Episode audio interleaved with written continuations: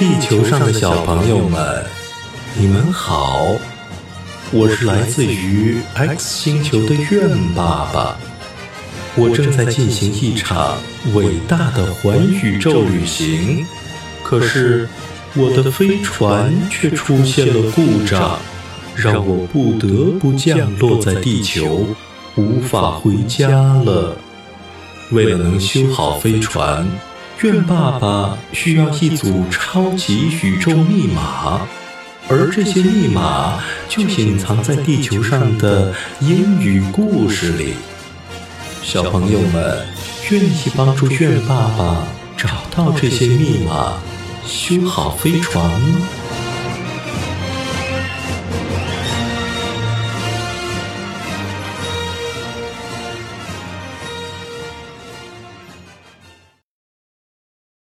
今天的英语故事的名字叫做《The King and His Stories》。国王和他的故事。Once there was a king. He likes to write stories, but his stories were not good. As people were afraid of him, they all said his stories were good. One day, the king showed his stories to a famous writer. He made the writer to praise the stories, but the writer said his stories were so bad that he should throw them into fire. The king got very angry with him and sent him to prison. After some time, the king set him free. Again, he showed him some of his new stories and asked what he thought of them. After reading them, the writer at once turned to the soldiers and said, Take me back to prison, please. 从前有一个国王，他喜欢写故事，但是他写的故事很不好看。人们因为怕他，所以都说他的故事好看。 有一天，国王把他的故事给一个有名的作家看，他等着作家夸奖他，而作家却说他的故事写得很差劲，以至于该扔进火里烧了。国王很生气，把他扔进了监狱。过了些日子，国王释放了作家，并将自己的一些新故事拿给作家看，问他感觉如何。作家看了之后，立刻转身对着士兵说：“请把我送回监狱吧。”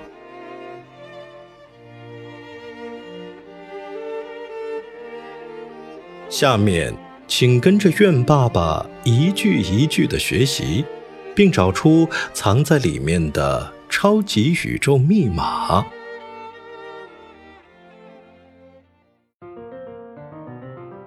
Once there was a king. 从前有一个国王。Once there was a king. He likes to write stories. 他喜欢写故事。He likes to write stories. But his stories were not good. 但是他写的故事很不好看。But his stories were not good as people were afraid of him. 人们因为怕他，as people were afraid of him. They all said his stories were good. 所以都说他的故事好看。They all said his stories were good. One day, the king showed his stories to a famous writer. 有一天， 国王把他的故事给一个有名的作家看。One day, the king showed his stories to a famous writer. He waited the writer to praise the stories. 他等着作家夸奖他。He waited the writer to praise the stories. But the writer said, his stories were so bad that he should throw them into fire. 而作家却说他的故事写得很差劲儿，以至于该扔进火里烧了。But the writer said his stories were so bad that he should throw them into fire.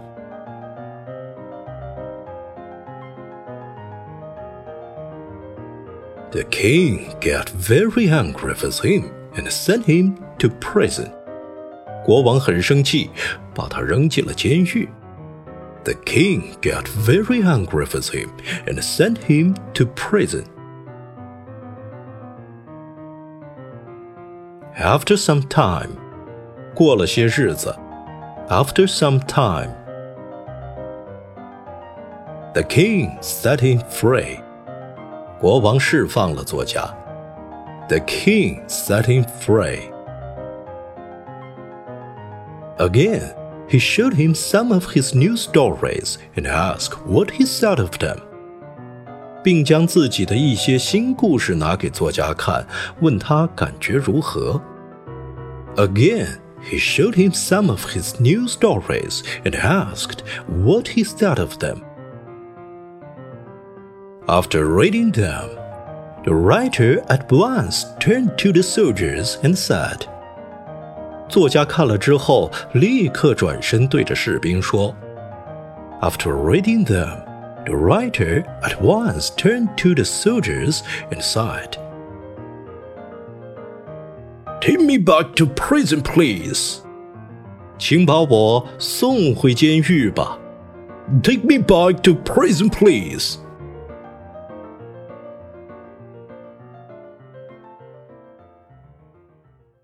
今天的超级宇宙密码是名词 king，k i n g，king，国王。国王是 king，王后是 queen，q u e e n，queen。王子是 prince，p r i n c e，prince。公主是 princess，p r i n c e s s，princess。The king likes to write stories, but he's not a good writer. 国王喜欢写故事，但他不是个好作家。 the king likes to write stories, but he's not a good writer. 小朋友们，快帮苑爸爸记住这个密码吧。下面再完整的听一遍这个英语故事。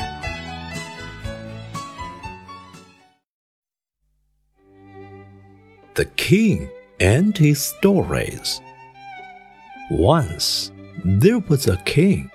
He likes to write stories, but his stories were not good. As people were afraid of him, they all said his stories were good. One day, the king showed his stories to a famous writer. He made the writer to praise the stories, but the writer said his stories were so bad that he should throw them into fire. The king got very angry with him and sent him to prison. After some time, the king set him free. Again, he showed him some of his new stories and asked what he thought of them. After reading them, the writer at once turned to the soldiers and said, Take me back to prison, please. 小朋友们， 谢谢你们帮助愿爸爸找到了今天的超级宇宙密码，让我们明天见吧。